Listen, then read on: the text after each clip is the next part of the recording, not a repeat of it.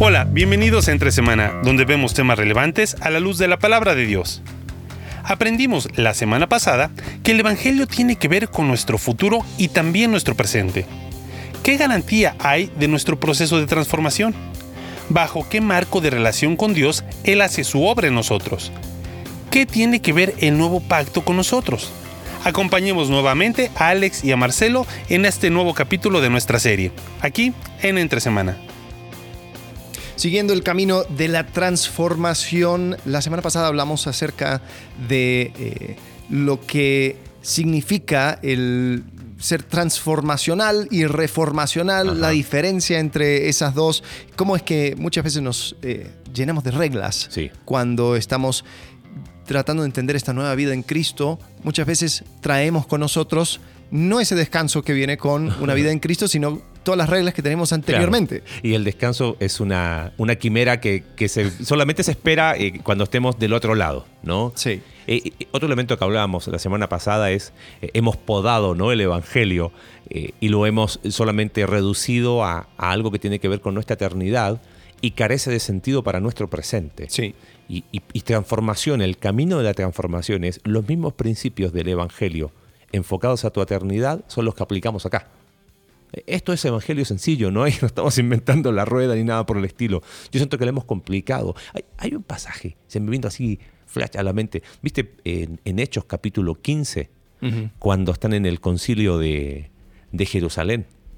Eh, el otro día, eh, estaba, mientras, lo busco rápido, una de las, de las, eh, de las expresiones que dicen en el concilio de Jerusalén es la, la conclusión es por favor no pongan obstáculo a los que están eh, entendiendo el Evangelio. ¿no? Eh, ahora, ahora encuentro, lo, busco y lo, digo textual, pero me llamó la atención, dije, ¿hasta dónde nosotros en culturas reformacionales, ¿no?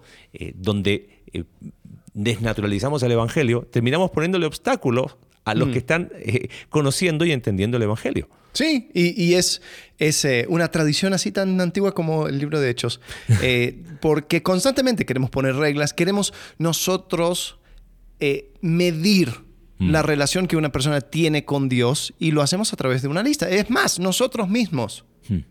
Cuando nos sale la pregunta, ¿no? Quizás saliste de una prédica bastante em, fuerte, con muchas pedradas, y dijiste, bueno, seré, seré un buen creyente, seré una, un cristiano fiel, y empiezas a, hacer una lista en mm. tu mente. Yo sé, porque me ha pasado. No, pues, eh, estoy involucrado en esto. No, sí, frutos. Estoy, estoy, haciendo tal otra cosa. No, porque, porque me junto con tal persona y él está creciendo, ella está creciendo. Y así vamos haciendo eh, nuestra listita reformacional y, decimos, sí, no, no, voy, voy, voy por buen camino. Sí, y, el hecho de que tú, eh, pensando en lo que decías recién, leí estos días en una, en una web de una iglesia local eh, en otro país que decía, la, la, evidencia de la salvación son los frutos. O sea, perfecto, la evidencia de la salvación son los frutos. No muestro frutos, me vuelvo loco. Este, y los frutos, el énfasis en hacer, encontré el versículo, es Hechos 15, eh, 19, por lo tanto dice, yo considero que debemos dejar de ponerles trabas a los no judíos que se convierten a Dios. Para mí eso es, uff, dejar de ponerles trabas a los no judíos que se convierten a Dios. Yo creo que hemos puesto tantas trabas a las personas que que han creído en Jesús, que bueno, es como que, oh, el Evangelio de la Gracia, sí, pero ahora te viene echarle ganas y viene una tonelada que te pesa un montón. Sí, y, ese tema de echarle ganas es, es complicado porque aún para las personas que han pasado muchos años eh, en, la, una vida en Cristo, eh, puede llegar a, entender este, esta santificación progresiva del cual hablamos la semana pasada como un, un camino, unos escalones eh, ¿Viste la máquina en, el gimnasio de, escalones? Es como, nunca terminas. O sea, no es que vas a llegar... La, he visto en imágenes. Ah, ok. El gimnasio no es lo mío. Em, no, porque si digo sí, después no va a faltar el que esté escuchando. Mentiroso, nunca fuiste al gimnasio. Está bien, protégete de, las injurias. Totalmente. Pero yo, yo he llegado a sentir así. O sea, digo, no, o sea, estoy haciendo esto, y estoy haciendo esto, estoy haciendo lo otro. Y después sale una cosa donde, donde o sea, te das cuenta que tengo que seguir creciendo, tengo que seguir mm. creciendo. Y se siente como una lista de tareas Mm, y, y da ganas de tirar la toalla. Claro, Porque dices, no, si, absolutamente. si esto es la vida cristiana, donde constantemente te sientes como una basura, porque no eres suficiente, porque no pudiste, porque no hiciste, porque, no, porque te hace falta X, Y, Z, Mm, en- entonces, ¿para qué sirve? Y, y creo que el camino de la transformación es diferente. Sí. Es una donde, donde encontramos a Dios involucrado y comprometido con nuestra transformación. Ahí está. La persona más comprometida en nuestro proceso de transformación es Dios mismo. Tanto así que nos dejó su Espíritu Santo. O sea, qué señal más profunda de compromiso con nuestro proceso de transformación. Y eso no es algo que va, va a empezar el día que pasemos a la eternidad. Empieza de momento que el Espíritu Santo mora en nosotros. Creo que eso que dijiste es, eso cambia. Pero es que ahí es donde tenemos que cambiar quizás lo que llamaríamos el marco legal, ¿no? Y de ahí viene el, título de la serie de hoy, del camino de la transformación y el nuevo pacto. Porque no somos personas que pensamos en términos de pacto. Pacto tiene que ver, es un lenguaje oriental. Por eso los judíos entendían claramente, haría un pacto, haría un pacto, y ellos no tenían ningún problema. Para nosotros, pacto suena a voy al notario, voy al escribano, este, Bueno, el matrimonio yo diría que es lo más cercano que en, que en nuestra cultura tenemos en cuanto a un lenguaje sí, definido en el Código Civil como un contrato. Correcto, sí. un contrato, pero es un contrato que involucra Sí. a la persona entera. Eh, es, es un contrato donde no, o sea, No es parte de mí. correcto, porque eh, tú haces un SADCB o lo que sea, dice, mira, en cuanto a mis negocios, en Claro. cuanto a mis entradas y salidas, aquí me comprometo, pero mi, mi vida personal no. O sea, el matrimonio no es así, es como que, mira, No le tiene- entramos Ajá. con todo. Eh, y, y posiblemente eso sea lo más, lo más cercano. Pero hablemos acerca de este tema de pactos, porque eh, ahora, si nos estamos entrando un poco más en la teología, Sí. eh, algunos hablarán de dispensacionalismo, eh, diferentes No. dispensaciones eh, donde, que son marcados con un pacto. Sí. Um, eh, a- a- algunas otras personas habla- hablarán de, de- de las promesas de Dios con eh, los- el ser humano. Lo que sí vemos en la escritura es que Dios tiene formas o momentos donde trata con los seres humanos de cierta forma, ¿no? Sí. Comienza en el jardín donde hay una sola regla. Ajá. No comas del árbol. Punto. Eso es un. Hay algunos ahí, y no me quiero ir lejos, pero eh, en, el- en las notas va a estar el link de Bible Project de pactos. Un video de Ese pactos, video sí. Ese es está muy muy bueno. porque te resume en ocho minutos eh, toda la teología pactal. ¿ok? Hay algunos que la, la teología del pacto ve en el Edén el pacto de obras que no aparece en la Biblia, pero es su inferencia. Eh, no, no sé si iría tan allá. Ellos, ellos un pacto de obras. el, el- el que Dios haya puesto esa, esa única regla, para ellos es un pacto de obras. Oh, o sea, como que tiene que ver con obras. Claro, eh, pero después vino el pacto de gracia. y, Ah. eh, bueno, dejémoslo ahí. Y el nuevo pacto que es ahora. Pero, pero creo que tenemos, si somos eh, fieles al texto, en, el- en la Biblia habla de pacto de Dios eh, con Noé, que es algo general, ¿no? Con toda la humanidad. Pacto de Dios con Abraham, pacto de Dios con Moisés, con David y nuevo pacto, ¿no? Eh, pero eso es un lenguaje que está en la Biblia. Sí. Y yo personalmente creo que a veces ahí es donde no sé si todavía como que siento que en este, en este tiempo, sobre todo en Occidente, tenemos una idea de relación de Dios y pacto. No, es como que tú escuchas, yo hice un pacto con Dios. No, eso, eso Ajá, estás equivocado. No va por ahí. Pero, ¿cómo, cómo podríamos quizás entender eh, qué, qué es un pacto? Yo creo que siempre en la escritura quien hace un pacto es Dios. Es la iniciativa de Dios, de, es una relación formal donde Dios eh, eh, trata, entra en una, una relación profunda con el ser humano, pero es, es Él que toma la iniciativa. Es el que impone la forma de relacionamiento Claro. eh, de Él con nosotros, ¿no? Eso de, por eso aquí no entra esto de yo hago un pacto con Dios. ¿no? Ajá. Eh, ahora, el tema, para, para acotarlo, tiene que ver con qué onda con el nuevo pacto. Porque está bien, todos los otros pactos, pacto de Dios con Abraham, con David, con Moisés, uno dice, no tiene nada que ver conmigo. Pero cuando uno va a Gálatas capítulo 3, dice que los que son, los que creen en Jesús, son de alguna manera hijos de Abraham por medio de la fe. Entonces ese pacto sí de alguna manera tenía que ver con nosotros porque apunta a Cristo. El pacto de Dios con David apunta a Cristo. Y el nuevo pacto aún es más explícito, porque en Lucas capítulo 22, cuando Jesús instaura la, la cena del Señor, dice, este es el nuevo pacto. Y Pablo habla en 2 Corintios capítulo 3, somos ministros del nuevo pacto. Eh, en hebreo se habla del nuevo pacto. Ahora, hay algunos que dicen, no, Dios no hace pacto con la iglesia. Y es como que ahí quedan, y es como que somos un paréntesis en medio de la, de la narrativa de la Biblia. Creo que es una, es una forma equivocada de entender qué es la naturaleza de la iglesia. Eh, el tema es que el nuevo pacto sí creo que es clave para entender qué hay, porque el, creo que Jeremías es clave. No sé si tienes ahí Jeremías 31, si lo puedes leer, creo y, que... Y, este tema del nuevo pacto eh, siempre apunta a Jeremías cuando Jesús dice... Eh, este, esta es la, sangre del nuevo pacto. Eh, todo buen judío sabía cuál era el nuevo pacto. El hmm. nuevo pacto aparece en Jeremías 31 versículo 31. Vienen días, afirma el Señor, en que haré un nuevo pacto con el pueblo de Israel y con la tribu de Judá. No será un pacto como el que hice con sus antepasados el día que los tomé de la mano y los saqué de Egipto, ya que ellos lo quebrantaron a pesar de que yo era su esposo, afirma el mm. Señor.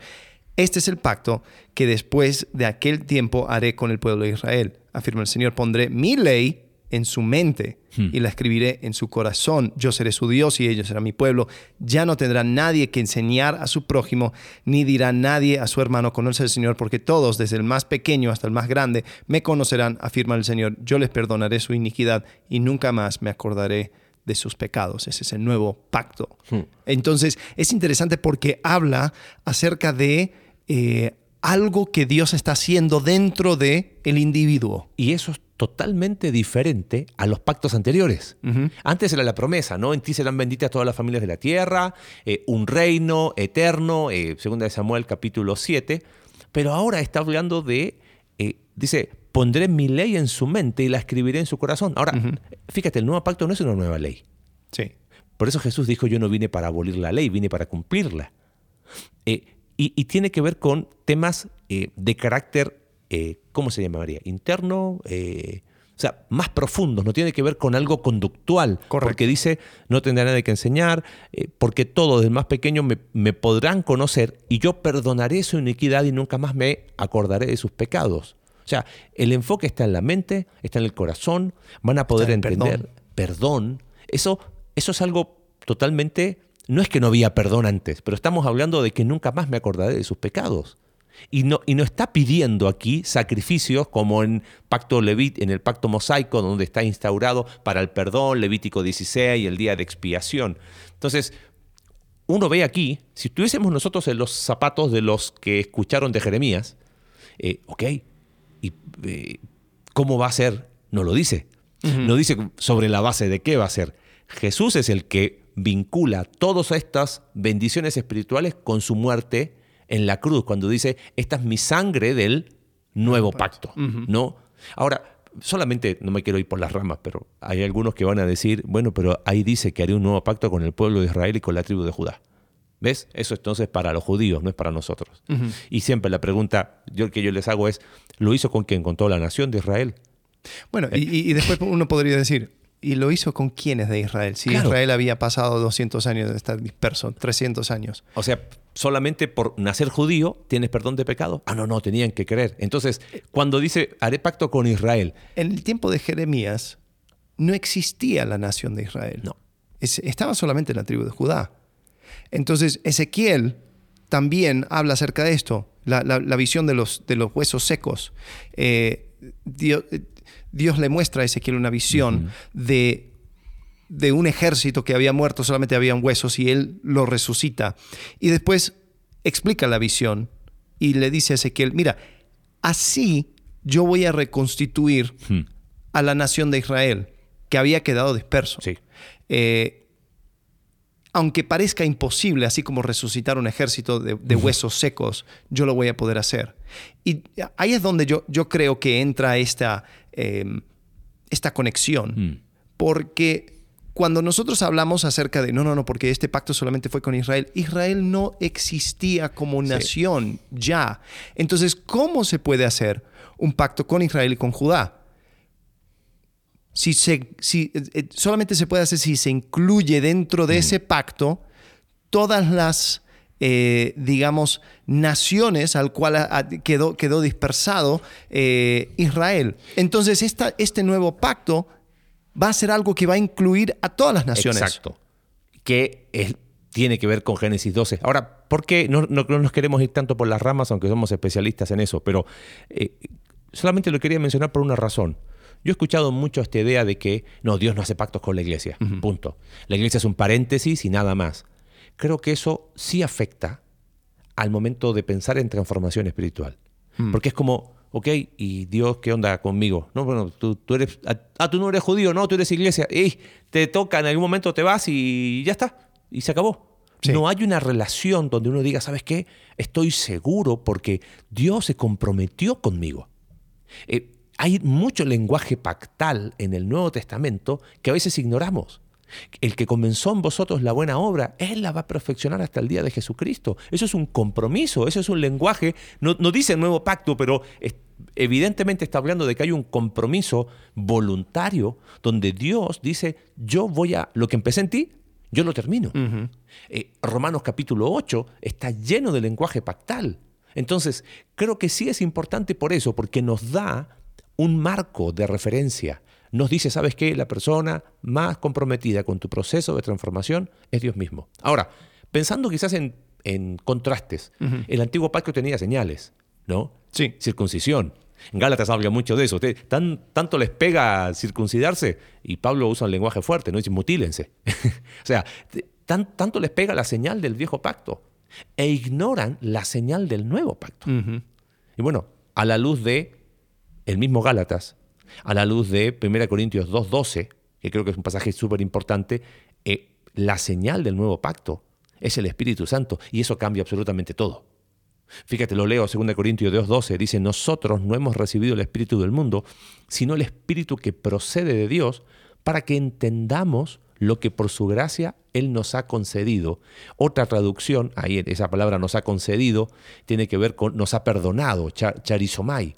Ahora, fíjate, Nuevo Pacto hablaba de perdón. O sea, está diciendo, Dios para darte la señal de que te perdonó, te da su Espíritu Santo. Claro. La señal del Nuevo Pacto es el Espíritu Santo. Con Abraham, la señal de que estabas dentro del pacto era la circuncisión. Claro. Con Moisés, la señal de que estabas dentro del pacto era el, el sábado, ¿no? el día de descanso. Eh, y ahora, con el nuevo pacto, la señal es eh, el Espíritu El Santo. Espíritu Santo. ¿Cómo, cómo puedo saber que soy parte del nuevo pacto? Bueno, tengo el Espíritu Santo. Claro. Entonces, ahí es donde eh, este, este lenguaje eh, pactal, pactal, pactual, Pactal. pactal, eh, es, es algo que está íntimamente conectado con la experiencia de un creyente. Sí, absolutamente. Ahora, fíjate, lo, lo que tú dices, y tan, tan importante, me pienso en cómo hemos ignorado de alguna manera el ministerio del Espíritu Santo en nosotros y lo vemos como, ah, listo, sí, mora, mora en mí, punto. No, es mucho más profundo, es la señal del compromiso de Dios.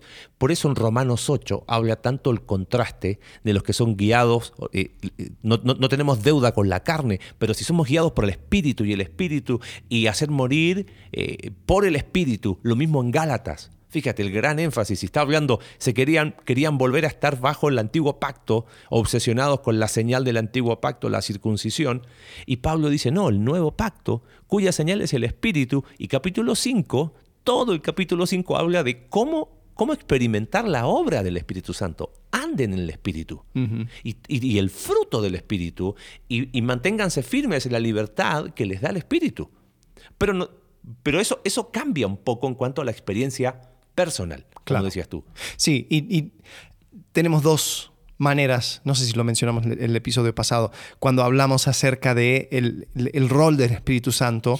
Eh, uno es, ¡pum!, obra mágica, ya, prap, ya todo, todo lo que tenía Sí. antes eh, ya pasó, ya no, no, no- ya no fumo, no tomo, no, no, no bailo apretado y, Es de- y- y ya todo cambió. Y es que borrón y cuenta nueva, Ajá. estás en Cristo y chavos, no hay que meterse Pum. con temas de pasado, está todo listo, el Espíritu Santo mora en ti, pum Sí. para adelante. Eh, O- otros, desafortunadamente, tienen el espíritu como un, como un mago, eh, haciendo trucos, eh, haciendo cosas en... en- en, eh, generalmente son, son en reuniones muy grandes y, y- y- y baja, baja oro de, de los Sí. ventiladores y, y todas esas... Y hay- hay, hay una relación media mística, ¿no? Porque, no, no, no, es que para mí el Espíritu Santo es muy importante. Ajá. Y, voy- y sí, y, y tú lo escuchas y suena muy bien, y cuando le preguntas en la práctica, Ujú. pero ¿cómo, ¿cómo es que el Espíritu Santo obra en ti? No te lo saben decir. O sea, no sé, pero es que como, como es como el viento, viene de donde no sé, entonces no tengo explicación. Y yo creo que, que Pablo no, no, no, no nos dejas tan, tan a la deriva mística. Obviamente que hay un, un buen misticismo donde yo no puedo, hay cosas que no puedo explicar. Y es el obrar del Espíritu Santo de forma muy íntima y profunda. Pero eh, pensando en lo que decía recién, Gordon Fee una vez le preguntaron cómo definiría qué es ser un cristiano. Y, y me encantó su definición. Dijo, persona en, en, don- en quien mora el Espíritu Santo.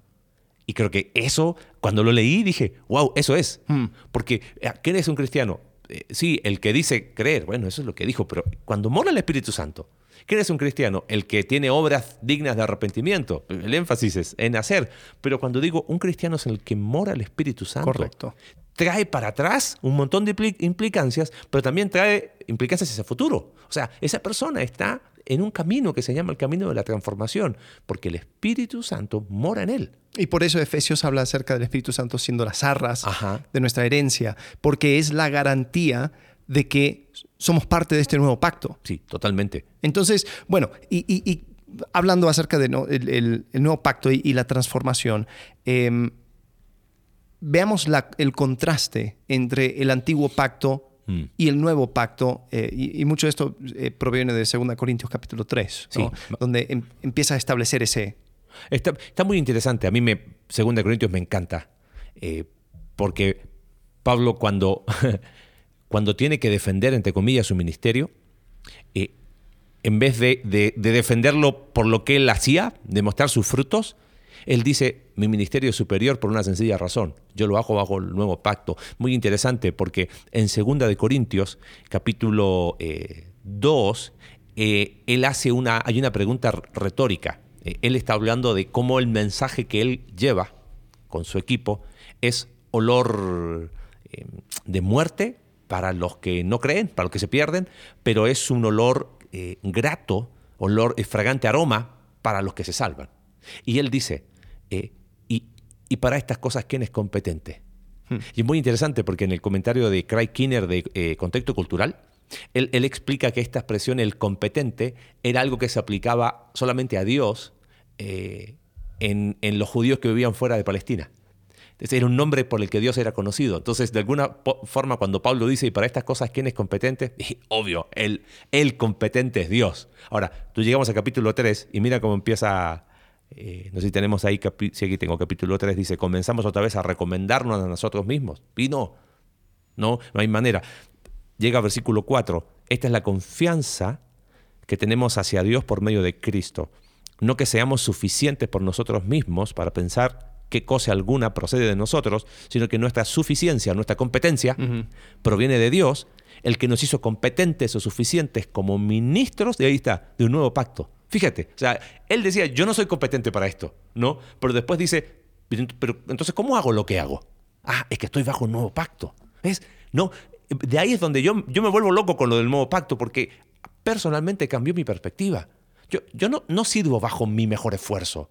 Mi compromiso, yo he escuchado mucho, nuestro compromiso, lo escuché muchos años, debe ser con, con el tribunal de Cristo, donde presentaremos nuestras coronas. Y bueno, tengo que hacer el mejor esfuerzo en ser el mejor cristiano. Y Pablo no dice eso. Pablo dice, yo sirvo en un nuevo pacto. Yo no, soy- no tengo competencia a mí. No, Steve dice, ¿qué bueno tengo antes de conocer a Cristo? Nada. ¿Y qué bueno tengo después? Nada. Pero el Espíritu Santo hace la diferencia. Y eso es lo que está diciendo. Somos ministros de un nuevo pacto, dice, no de la letra, sino del Espíritu, porque la letra mata, pero el Espíritu da vida. Y ahí empieza un contraste, todo este pasaje, entre el pacto con Moisés y el nuevo pacto. ¿No? Eh, versículo 7, si lo tienes ahí. A ver, Dice- eh, Y si el ministerio de muerte, grabado con letras en piedra, fue con gloria, Ese se está refiriendo al, al, mosaico, de tal manera que los israelitas no podían fijar la vista en el rostro de Moisés por causa de la gloria de su rostro, la cual se desvanecía. ¿Cómo no será un, con más gloria el ministerio del Espíritu? Pablo usa un argumento, lo hablábamos antes de grabar, ¿no? Un argumento rabínico, donde los rabinos para mostrar que era mejor, mostraban que era mayor o que es superior. Y como que conclusión lógica, bueno, Sí, la o sea, balanza. era- si, si esto era bueno, ¿cuánto más esto que es mejor? Mucho mejor. ¿no? Eh, habla acerca de que eh, Dios escribe el antiguo pacto, Cristo eh, escribe el nuevo pacto, eh, lo hace sobre tablas de piedra, el antiguo pacto. El nuevo pacto es sobre corazones humanos. Sí, el, ministerio, el ministerio de Moisés es una gloria pasajera. Hmm. El nuevo pacto es una gloria incomparable. Eh, el de Moisés es- está velada. El, el nuevo pacto está revelada. Hmm. Eh, no tiene el espíritu el antiguo pacto. Claro. El, pacto. el nuevo pacto es con el espíritu. Eh, la letra mata del antiguo pacto. El nuevo pacto da vida.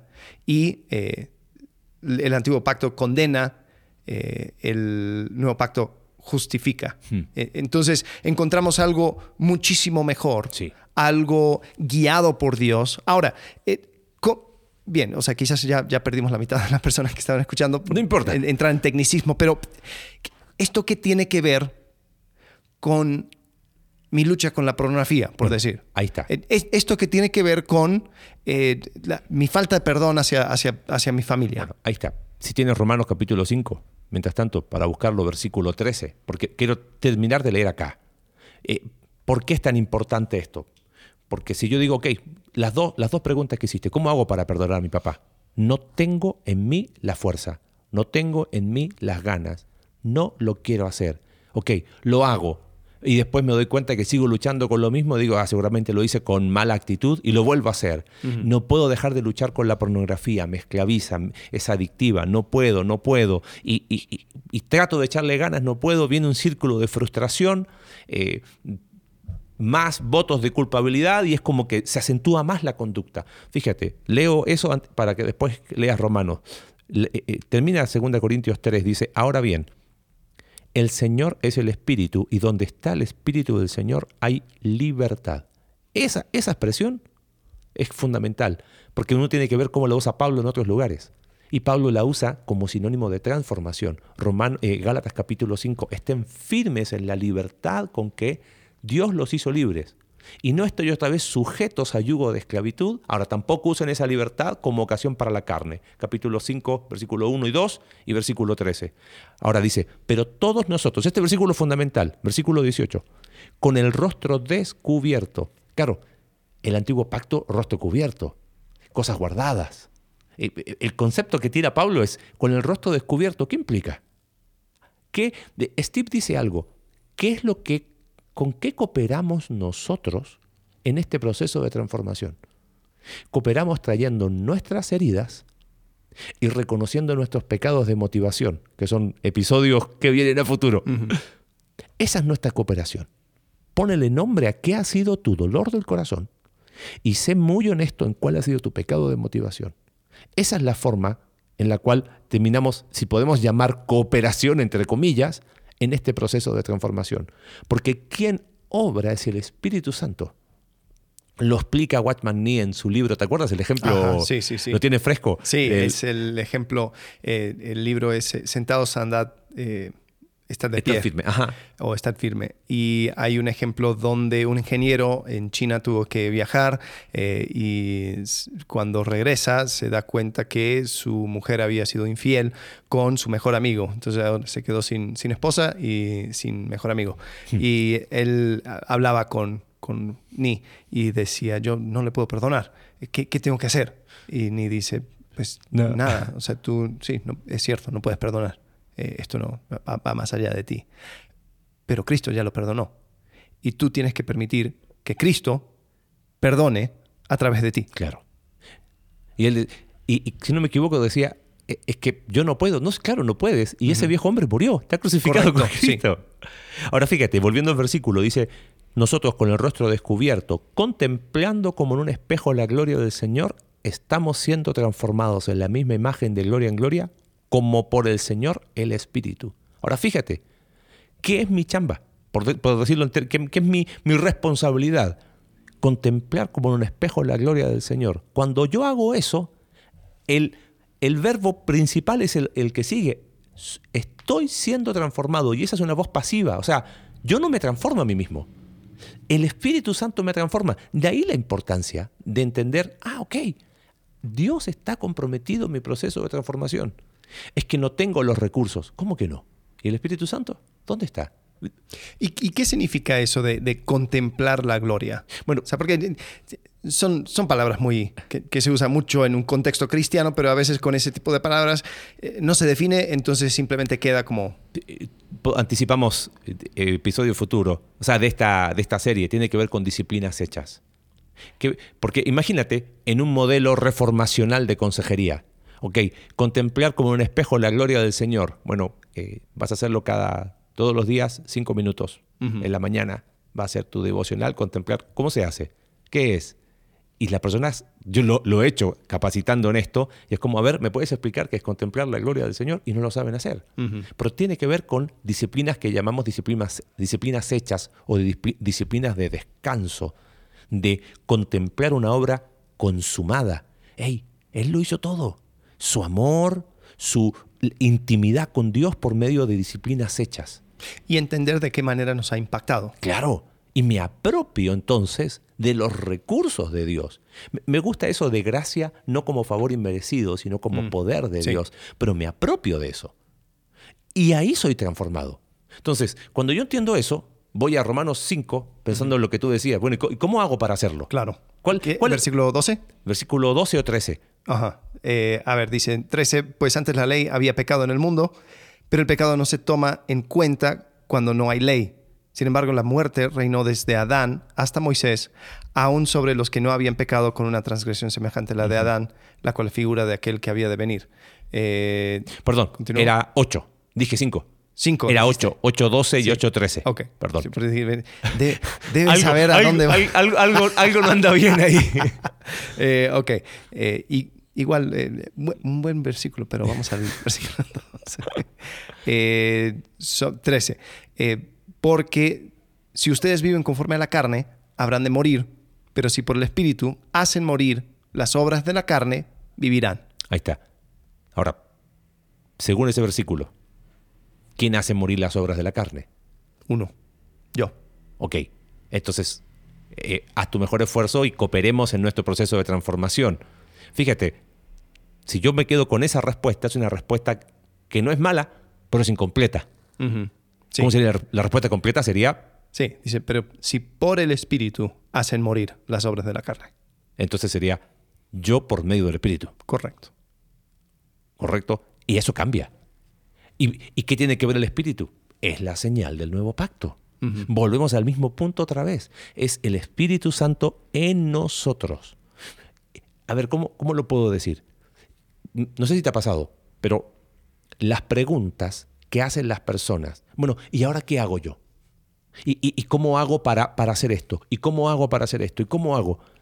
Ese tipo de preguntas, su énfasis tiene que ver con hacer. Ok, pero eh, siendo, y, y no sé cuán, cuán explícitos podemos ser eh, eh, en cuanto a este, el obrar del espíritu, pero a a ver, si lo tuvieras que comparar con algo, sería que, que como la, la sensación Spidey de, de- de Spider-Man, donde, donde tengo una mayor sensibilidad hacia el pecado, eh, es una, eh, una cosa que, que- que va, viene sobre mí, así como entro en trance y ahora sí puedo perdonar o ahora puedo vencer el pecado. es, eh, ¿qué- qué- ¿Con qué lo podría comparar o cuál sería el método de el obrar del Espíritu? O sea, porque dice, eh, si por el Espíritu hacen morir las obras de la carne, vivirán, porque todos los que son guiados por el Espíritu de Dios, los tales son hijos de Dios. Eh, en términos más eh, concretos, si es que se podría, ¿cuál, ¿cómo podríamos describir esa obra del Espíritu? Leo en, en un, en un manual de, de entrenamiento que nos ha facilitado eh, Steve. Él, él habla de esta pregunta que mencioné recién. Bueno, entonces, ¿qué, qué entregamos a Dios? Porque viste esa expresión, bueno, entrega a Dios, Ajá. entrega. Pero ¿qué entrego? Sí, entrégaselo a Dios. ¿Pero qué cosa?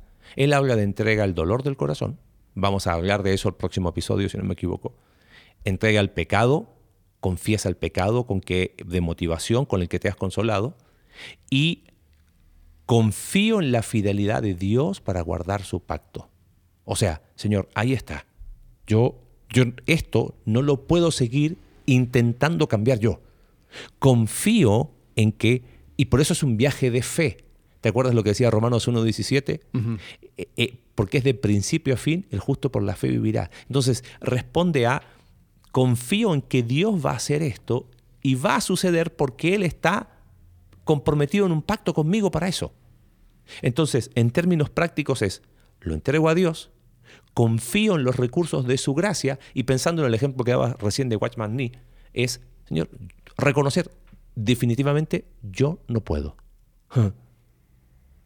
No está en mí el querer perdonar a esta persona, pero confío en tus recursos, confío en que el que no quiere es el viejo Marcelo. Es el Marcelo que fue crucificado, Gálatas 2.20. He sido crucificado con Cristo, ya no vivo yo. Es reconocer. Fíjate, hay una cuestión de, ya no vivo yo, ahora vive Cristo en mí. Hay una cuestión de mi voluntad. Se, se pone bajo la voluntad de Dios, de tal manera de que prácticamente hay una sola. Y eso tiene que ver. Mucho del, el no, el no poder este, o, o, estar como conflictuados en el proceso de transformación es porque es que yo quiero que se haga a mi manera. ¿Y qué es eso? Yo quiero que se haga bajo mi, mi, criterio, mi voluntad. Es que sí, pero, pero garantízame que va a ser así. Pero dime que vas... No sé si, si, a lo mejor respondí un poco la pregunta. No sé cómo lo ves tú. El término... Sí, yo más que nada lo pregunto porque hay, hay veces donde hay una cierta confusión acerca del obrar del Espíritu en mí. Entonces, como, o sea, la, tradición, por ejemplo, eh, pentecostal, carismática, habla acerca de un segundo bautismo del Espíritu, donde alguien les pone las manos, voy a una experiencia, experimento algo y ¡boom! Ahí siento que el Espíritu Santo ahora eh, como que destrabó algo. Después hablamos acerca de, maldiciones generacionales y, de eh, todo tipo de cosas. Pero, pero yo creo que hay algo quizás un poco más... Em, no, no quiero decir de la palabra cotidiano, pero, pero algo quizás más continuo y em, presente, que, es el, obrar del Espíritu, ¿no? O sea, Gálatas 2.20, vive Cristo en mí. Em, y entender de que el obrar de Cristo, o sea, lo que Él hizo, me da todas las herramientas para poder, uno, sanar aquellos dolores, eh, me puede liberar de mi pecado, me puede apuntar a un momento donde se hará toda justicia, porque también, o sea, muchas veces nosotros a nosotros nos consume eh, la injusticia que existe y, eso nos, nos, trae amargura, nos trae rencor, nos trae enojo, pero cuando sabemos que va a llegar un día, porque Cristo ya, ya puso en movimiento este, este nuevo pacto, que llegará a su cumplimiento donde se hará toda justicia, entonces eso me permite descansar en lo que tú dijiste, la obra terminada. Entonces siento eh, y, quizás podrías agregar a esto, que, mucho de la obra del Espíritu Santo es estar presente, estar cerca y recordarme de que Cristo ya hizo la obra y de que yo tengo esta posibilidad de sanar, de ser liberado, de que yo no tengo que pecar, yo no tengo que continuar con esta, eh, esta manera adictiva de tratar con ese dolor. No tengo por qué ser esclavo de este dolor. No significa que nunca más va a doler el recuerdo de de, no sé, de un abandono paterno, por ejemplo, pero ya no me duele como antes. Creo que Pablo, Pablo lo explica en términos eh, de ya no tiene efecto sobre mí, Filipenses capítulo 3. Él puso nombre y apellido. Dijo, mira, esto era yo, hebreo de hebreos, en cuanto a la ley fariseo, celo perseguidor de la iglesia, pero esas cosas que tenían un valor ya no la tienen. Y ahora mi meta es conocerle a Él y ser hallado en Él. Entonces, quizás pensando en ese, en ese concepto de ¿Qué, es mi parte práctica? Pensaría en cuáles son las obligaciones bajo el nuevo pacto. Y, creo que una de las obligaciones es lo que leíste recién en Romanos 8:13, el versículo 12 dice, no somos deudores a la carne. ¿Sabes qué? No le debemos nada al pecado. Es que a veces cuando hay personas que, que, luchan con adicciones pecaminosas, me ha pasado a preguntarles, ¿qué, ¿qué le debes al pecado? Y me dice, ¿cómo? ¿Qué le debes? ¿Por qué? Porque evidentemente estás en tanta deuda con tu pecado que vuelves a él constantemente. Me dice, uy, nunca lo había visto de esa manera. Bueno, mm. es que ese es el lenguaje bíblico. No le debes nada al pecado. al contrario, el pecado nada bueno te dejó. es, es- es todo lo contrario. Por medio del Espíritu, tú debes dar muerte al pecado. Tú debes ser responsable de eso. Leíste capítulo 14, ser guiado por Él. Ya, eh, ya no estoy sujeto a la esclavitud porque he recibido el Espíritu Santo que en mí dice, Abba Padre, hay, un- hay una relación de, de hijo amado. Entonces, con sus recursos, pensando en, no sé, en Colosenses capítulo 3, por ejemplo, hago morir lo terrenal en mí. Pero es con sus recursos. Claro. Entonces, no es que aquí es, eh, porque me ha pasado a veces eh, explicando esto de transformación, entonces como que, ah, ok, eh, te quedas cruzado de brazos y Dios lo hace. No, hay, hay obligaciones. Por supuesto que las hay, pero son obligaciones bajo el nuevo pacto, bajo los recursos de Dios. Es entender que me tengo que apropiar, sería quizás una buena eh, analogía. Eh, no sé si una vez la, la usamos, esto de cena. Eh, es, como es como que Dios, las analogías en teología son súper limitadas, ¿no? Pero es como que Dios te invita a una cena, Ajá. ¿no? Y Él, él hace, él, él, él hace la cena. Tú no hiciste nada, Él te invitó a comer. Ahora, imagínate que yo diga, no, Bueno, hicimos, hay toda una parábola acerca de eso, ¿no? hicimos, una, hicimos una cena juntos, sinergista. Sí. No. ¿Qué cena juntos? ¿Y tú qué- pusiste? No pusiste nada. Dios hizo todo. Pero mientras yo no me apropio de lo que está ahí, eh, no va a pasar absolutamente Sí. nada. Tengo los recursos para apropiar, o sea, tengo los recursos puestos en la mesa para apropiarme y decir, Señor, bajo tus recursos, eh, reconocer, ir transformando mi mente con la verdad de Dios, de que no tengo que vivir esclavo del pecado, que el pecado no me ha dejado nada, nada bueno, este, y, y tratar, me adelanto episodios más, más posteriores, pero si yo entrego el dolor de mi corazón, junto con mi pecado motivacional, pensando en esa persona que, que decías, esclavo de la pornografía, quizás nunca se ha dado cuenta que ha intentado consolar su corazón a través de una opción pecaminosa y sigue tratando su pecado como pecado sin otras conexiones. Ahí es donde se empieza a aclarar. Eso es lo que traemos a la mesa. Señor, acá está, qué tonto he sido. ¿Cómo, cómo pretendía? Eh, no me daba cuenta de la conexión que había entre mi pecado de motivación y mi dolor del corazón. Y si estás preguntándote qué es eso, eh, nos vemos el próximo jueves. Pero cuando yo uno esas cosas, empiezo, empiezo a, a atar cabos. Entonces, los recursos de Dios van más profundos que cortar simplemente un hábito pecaminoso.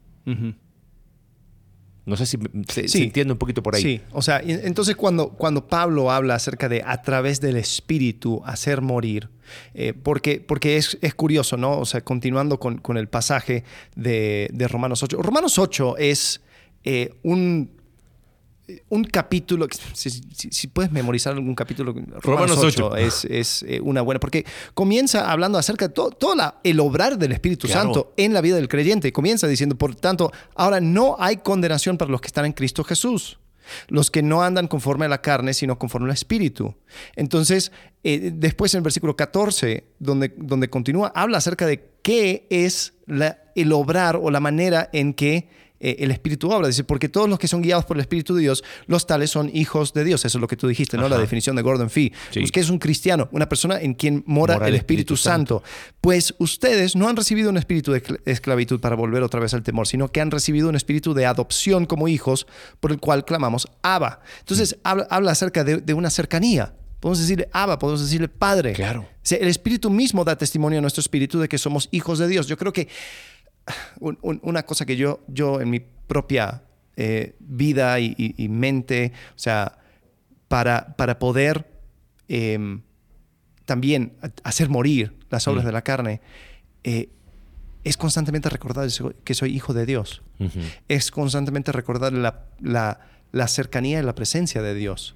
Y eso termina siendo una, una ayuda enorme, Hmm. porque no hay un espíritu de esclavitud al pecado, no hay un espíritu de, de- de excusas, de que, bueno, pero, pero mira cómo estoy, bueno, pero, pero esta vez, bueno, no, dices, no, no, Hmm. yo puedo clamar, Padre. Sí. Y, y dice, y si somos hijos también her- herederos, entonces eso nos recuerda nuestro futuro. Herederos de Dios y coherederos con Cristo, eso habla de nuestra relación con Cristo. Y si en verdad padecemos con Él, a fin de que también seremos glorificados con Él, eso nos permite pasar por tribulaciones y problemas y dificultades en esta vida porque estamos conscientes Claro. de cómo vamos a terminar. Entonces yo creo que mucho de la obra del Espíritu Santo, más allá de ese, eh, Sí, o sea, eh, eh, ese superpoder Sí. o, o- el, o sea, e- esas y- y lo menciono porque creo que nosotros como seres humanos somos metafóricos Mm. Y pensamos en términos de metáforas. O sea, la, la manera en que uno describe algo dice, bueno, esto es como tal cosa, pero con esto, ¿no? Eh, qué sé yo, cuando querían eh, explicar la... la, eh, el- el- un coche, una- un automóvil, ¿no? Es, es como, una, como una carroza o como un carro, eh, pero sin caballos. Y eso era el título, era, era Claro. un, un carro sin caballo. Eh, entonces era, ah, sí, claro, ya ya entiendo lo que es un carro con caballo, Ajá. Pero quítale el caballo. Ya, perfecto. Entonces, hay, hay- veces donde el obra del Espíritu Santo tenemos un montón de otras metáforas, ¿no? Eh, Y, y- y lo describimos como tal. No, es, es un superpoder. Es, es algo sobrenatural. Es eh, la, la manera en que tú puedes obrar en esta vida y es como que, ok, pero, pero vamos al texto. Claro. Vamos a ver qué, qué es lo que hace el Espíritu Santo. El Espíritu Santo, dijimos, es, el- es la señal del nuevo pacto. El Espíritu Santo nos recuerda quiénes somos en, Cristo. Nos recuerda nuestra cercanía, nos recuerda de nuestro futuro. Eh, está, está constantemente ahí y, y dándonos acceso a la deidad, al, a Dios. A Él eh, y podemos acudir a Él para los recursos necesarios, ¿no? Sí, totalmente. Y, y vamos a Gálatas capítulo 5. El fruto del Espíritu Santo. Ahora, eso es algo que tiene que ver con lo que yo hago o con lo que Dios empieza a generar en mí. Me, me parece que hay, hay, hay un tema... eh, no si- Muchas veces la gente toma ese pasaje como para, y, lo lee no el fruto del Espíritu Santo, sino el fruto mío Ajá. de eh, tratar de reformarme. Claro. Y, y- y, por ejemplo, ¿cómo, ¿cómo cambia la perspectiva? Volviendo a los dos ejemplos que tú dabas. Eh, perdonar, ok. Sí, tengo que perdonar porque Dios me perdonó. Tengo que perdonar porque Él, porque él me perdonó. Entonces, como, estoy en deuda con Dios. Hmm. ¿Te das cuenta? Entonces, tengo que perdonar eh, porque Él me perdonó todo. Y esto es una persona que, que a lo mejor lucha con el tema de perdón. Eh, viene el consejero eh, reformacional y le dice, no estás aceptando, o sea, no estás, fuiste perdonado y ahora tú no quieres perdonar, ¿no? Entonces, crees? ¿quién, no estás valorando el perdón de Dios y no, bla, bla, bla, estás amargado, tu pecado, bla, bla. Pero cuando esa misma persona dice, evidentemente, mi, mi lógica humana me dice, no perdones. Pero sé y confío que cuando Dios está diciendo que su Espíritu Santo en mí me va a permitir enfrentar, yo le creo a Él. ¿Te das cuenta? Hay una cuestión de fe. Yo creo en Dios. No lo hago porque estoy en deuda con Dios.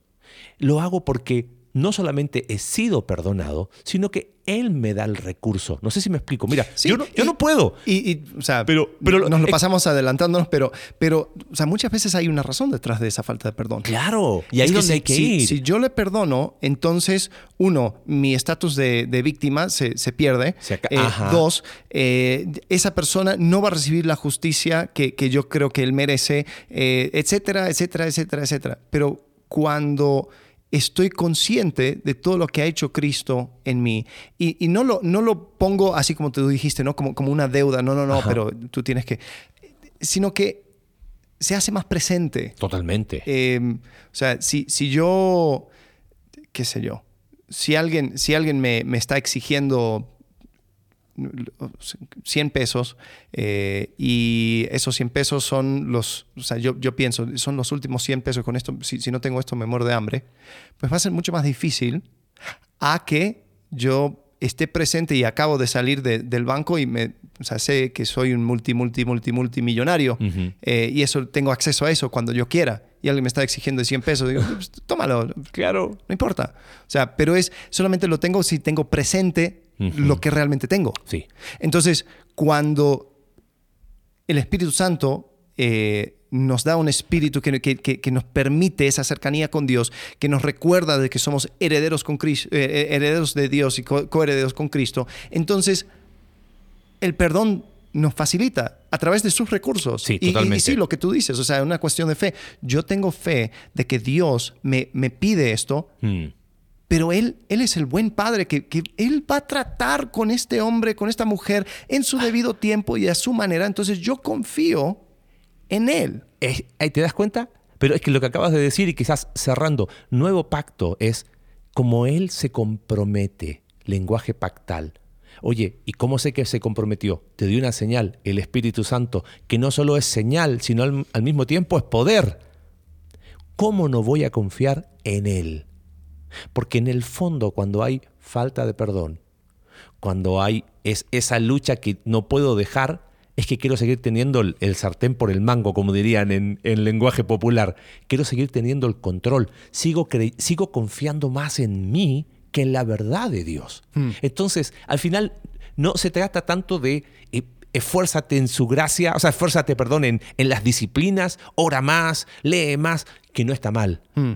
Pero, pero no va tanto es confía en Él, aunque todo te indique que no. Y creo que cuando se toma esa perspectiva, se entiende el lenguaje del nuevo pacto en Jeremías 31. Porque fíjate el lenguaje, el lenguaje tiene que ver con una relación sin, sin ser mediado por, otro, por una persona. Pondré mi ley en su mente, la escribiré en su corazón, yo seré su Dios y ellos serán mi pueblo. Ya no tendrá nadie que enseñar a su prójimo ni dirá nadie a su hermano conoce el Señor, porque todos, desde el más pequeño hasta el más grande, me conocerán. Y eso me habla del Espíritu Santo. Totalmente. El Espíritu Santo viene y mora y nos, y nos muestra, nos revela de que somos sus hijos.